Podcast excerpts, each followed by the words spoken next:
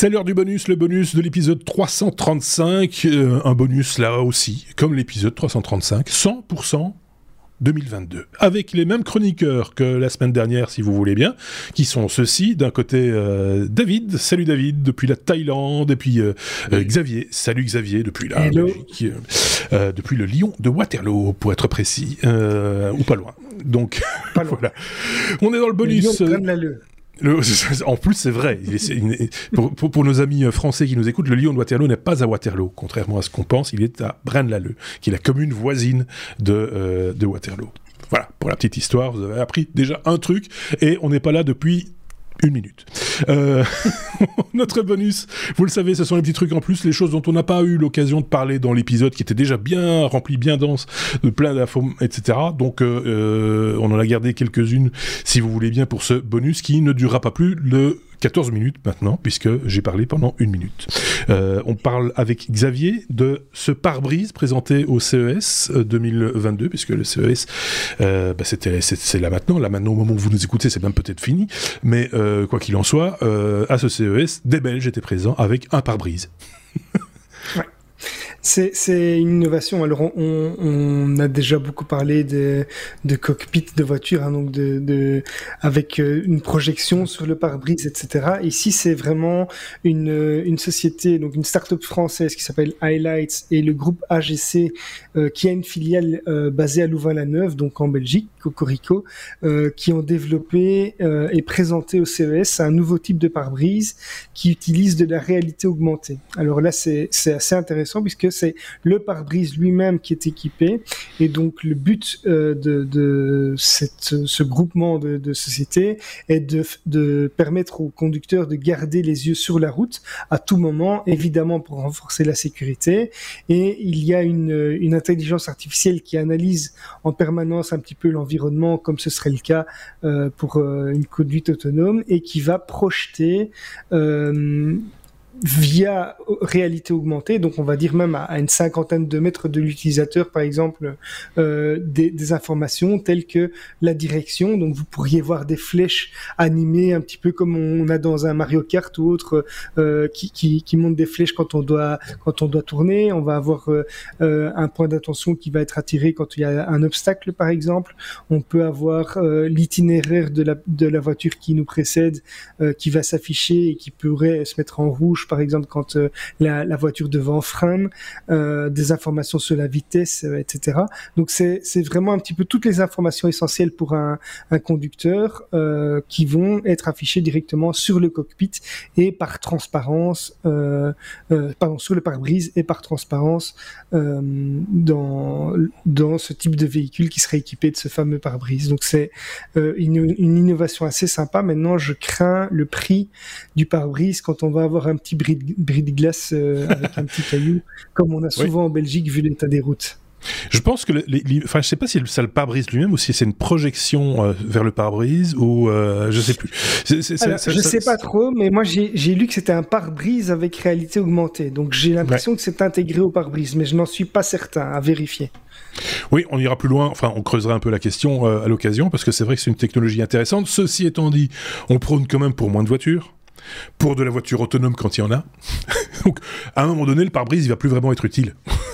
faut être très clair. Enfin, il sera toujours là, mais ils mettent des, informations, si ce n'est peut-être des vidéos TikTok, je vois pas l'intérêt d'y projeter quoi que ce soit. Euh, c'est ton euh, guide hein, pour faire une visite. Il leur donne pas de mauvaises idées. c'est ça, des mauvaises idées, la TikTok. Euh, oui, ou peut-être un guide, c'est vrai. Euh, finalement, dans la, dans, dans, dans, dans l'image ah, de. Gauche, vous avez. Oui, ou, non, mais c'est pas bête, ceci étant dit. C'est vrai. tu peux très bien imaginer des, espèces de cars euh, pour faire des visites euh, de, de, de, ville où on t'indique euh, avec des petites flèches, ça, c'est le Parlement, ça c'est le Palais Royal, ça c'est le machin, etc. Je vais, je vais demander des parts à la start-up. Faut vite, euh, faut vite le déposer, ça. Enfin, je prends 30%. Euh, parce que finalement, c'est moi qui ai eu l'idée. Donc euh, voilà, c'est un peu ça aussi. on passe à la suite, si vous voulez bien, avec un autre sujet. C'est David qui nous parle du développement de Xros. Le développeur, alors je sais pas, c'est le développement de Xros, pas le développeur, mais le développement de Xros, il faut rappeler ce que c'est Xros, a été arrêté. Voilà, donc c'est déjà fini, donc merci. David. Voilà, XROS Enfin, XROS, euh, c'est comme ça que. Oui. ah oui, oui, vu comme ça, effectivement. XROS. C'est XR Operating System, voilà. Ok. sinon, on, peut dire, on peut dire XROS, sinon, mais c'est difficile à prononcer. Moi j'aimais bien X-Rose parce que ça faisait X-Men, X, enfin bref. XOR, c'était ça. oui. Aussi. Donc euh, voilà, c'est en fait c'est un système d'exploitation qui était en développement euh, par Facebook, euh, devenu Meta, qui était un système d'exploitation ben, qui était destiné aux casques de réalité virtuelle, comme on en parle comme j'en parle régulièrement. Oui. Et euh, ben c'est euh, c'est quand même un projet qui euh, qui avait recruté euh, plus de 300 personnes et c'est un projet qui qui avait quand même fort été de l'avant et qui a été tout d'un coup stoppé. on ne sait pas pour quelle raison exactement. Meta est toujours intéressé d'avoir un système d'exploitation euh, personnalisé, mais apparemment pour l'instant, ben, ils vont rester sur un système d'exploitation basé sur Android, qui est utilisé dans le dans le casque Quest euh, Quest 2. Euh, voilà, c'est. Il y avait pourtant pas mal de choses qui étaient très intéressantes. Ils avaient vanté pas mal de technologies de pointe pour pouvoir utiliser le, le, matériel hardware dans, dans toutes ses finesses. Euh, il parlait d'un système à microkernel, euh, euh, avoir un meilleur temps de, de, réponse et de latence. Bon, apparemment, il doit y avoir une raison pour laquelle ils ont jeté l'éponge euh, dessus euh, et, et qu'ils reviennent vers quelque chose de, de plus standard.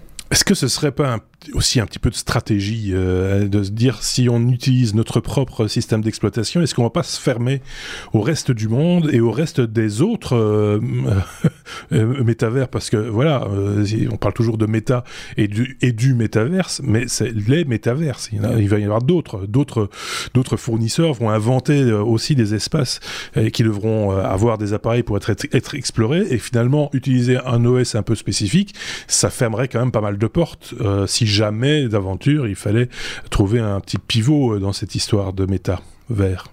C'est ce qui a, entre guillemets, tué pas mal de systèmes d'exploitation euh, euh, propriétaires qui sont sortis sur des smartphones, qui sont sortis sur des TV. Euh. le problème, c'est que ben, les développeurs qui veulent développer des applications vont devoir développer ça pour une plateforme tout à fait différente. C'est un coût euh, tout à fait différent, un investissement différent. Euh, et donc, ils vont peut-être perdre tout un tas de développeurs qui, qui vont se dire, bah, on n'a pas envie d'investir pour développer pour ce système d'exploitation. Euh, apparemment, euh, euh, ce qui se fait aujourd'hui sur un système basé sur Android fonctionne très bien sur le Quest et le Quest 2. ce sont des plateformes que les développeurs maintenant connaissent très bien et avec des outils de développement cross-platform. Donc voilà, c'est peut-être une des raisons pour laquelle ils ont décidé bah, de fermer les rideaux. Voilà, XROS et pas XOR, XROS ou Osorix. Remplacé par Bioman. Euh, par exemple. Tiens, euh, Xavier, tu prends la parole, garde-la, euh, si tu veux bien, pour parler d'une voiture qui change de couleur à l'envie. Oui, c'est aussi une petite news du CES qui, a, qui a attiré mon attention. Euh, alors, on avait déjà entendu la news un petit peu avant, mais elle a été officialisée au CES.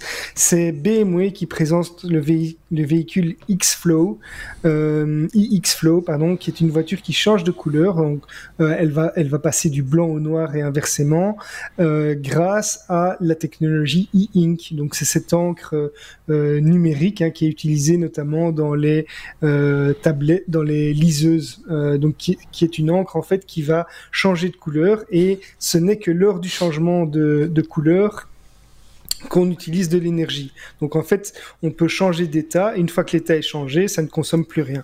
Alors l'intérêt, euh, l'intérêt d'avoir ça sur la carrosserie du véhicule. Euh, il y a plusieurs, euh, il y a plusieurs justifications à ça.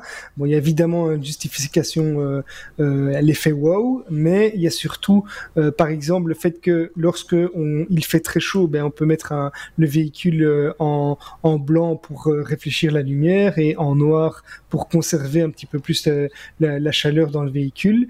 Mais d'autres, d'autres utilisations ont été expliquées, par exemple, pour avoir une information si le véhicule est complètement chargé lorsque on attend dans une station de recharge, puisqu'il s'agit évidemment d'un véhicule électrique.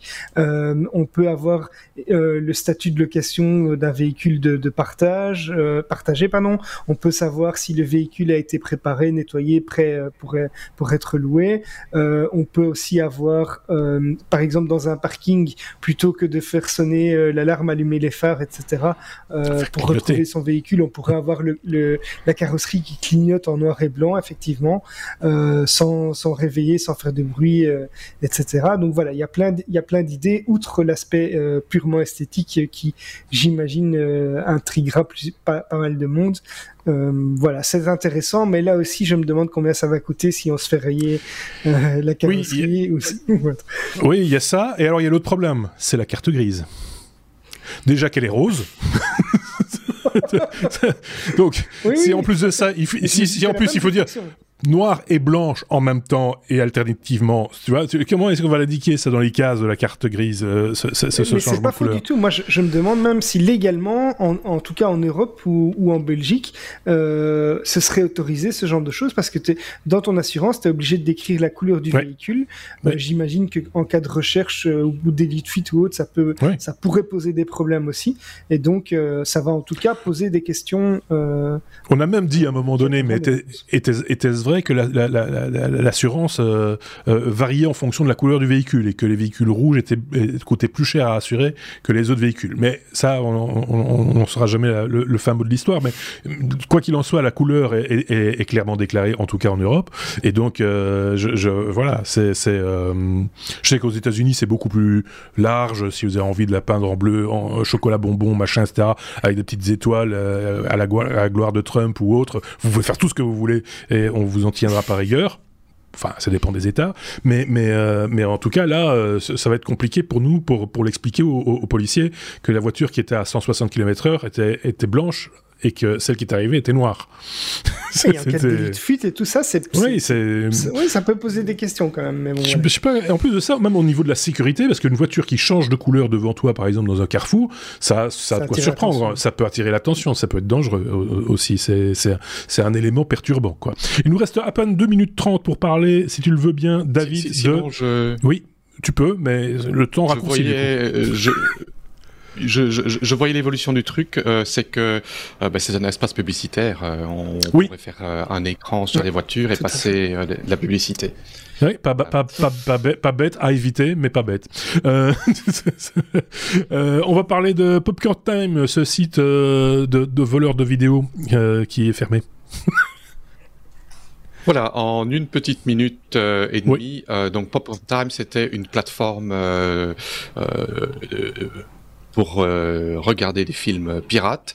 C'était en fait euh, un software BitTorrent euh, custom avec un, un media player intégré qui se voulait être une alternative ben, aux sites payants tels que Netflix et les autres, qui a vu le jour en 2014 et qui a eu pas mal de d'utilisateurs jusqu'en 2016 et après ça ben, qui a eu beaucoup d'intérêt.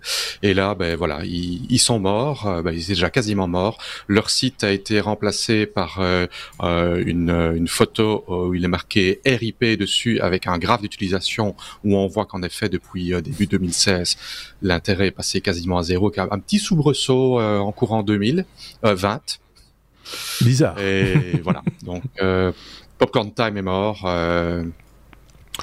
Yep. Moi, il me semblait avoir déjà entendu cette news quelques fois et chaque fois ça, ça oui, a ressuscité. Mais... Donc, euh, oui, parce que c'était en open ils source. Ils ont été fermés, fait, ils sont euh... revenus. Euh, oui, c'est oui, ça. Open source, bon. ça a été, ça a été repris. En fait, quand ils sont sortis au début, ça, ça a été fermé et ça a été repris par d'autres développeurs. Maintenant, voir si c'est pas les, les mêmes euh, qui ont soi-disant changé de main pour ne pas avoir la responsabilité.